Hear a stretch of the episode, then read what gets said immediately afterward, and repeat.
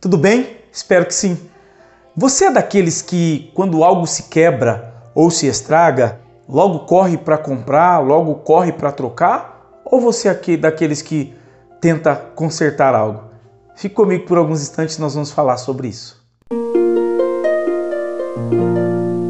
Graça e a paz de Cristo seja sobre a sua vida, sobre a sua casa, sobre a sua família.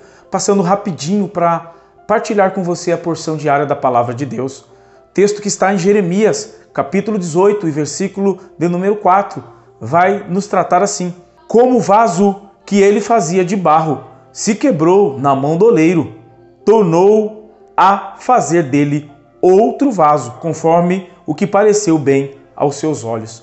O texto em questão aqui vai falar que o vaso se quebrou nas mãos do oleiro. E esse oleiro, ele simplesmente ele vai fazer desse vaso quebrado um vaso novo. Porém, o que eu quero tratar com você é algo simples que fala na parte A deste versículo. O vaso se quebrou, o vaso estragou. Sobre essa, essa palavra que eu quero partilhar com você e refletir sobre esse assunto. Quando algo se quebra, quando algo se estraga na sua vida, nos seus relacionamentos, no meio, no contexto geral do seu dia a dia, quando algo não dá certo, o que é que você faz? Torna a fazer novo, de novo, ou você tenta consertar aquilo que se estragou, aquilo que se quebrou.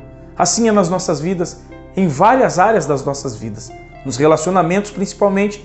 Hoje nós vivemos uma geração quebrou, troca, compra, coloca outro novo no lugar. Eu sou de uma geração que na verdade tudo que se quebrava a gente tentava consertar. A gente, quando o sapato furava, as condições não eram boas e o que, que minha mãe fazia? Filho, coloca papelão, coloca mais uma palmilha dentro do sapato, tenta consertar isso aí. Eu sou de um tempo em que quando o chinelo se estragava, a correia do chinelo se estragava, a gente colocava um grampo, um clipe, algo para segurar a fivela para aguentar mais um pouco. Eu sou de uma geração que a gente aprendeu a consertar aquilo que se estragava e aquilo que quebrava. Só que nós vivemos numa geração nos dias de hoje que não querem tentar consertar nada, não querem tentar consertar os relacionamentos, não querem tentar consertar aquilo que deu errado, aquilo que foi hum, frustrante para suas vidas. Então, nós precisamos rever os nossos conceitos para essa geração nos dias de hoje.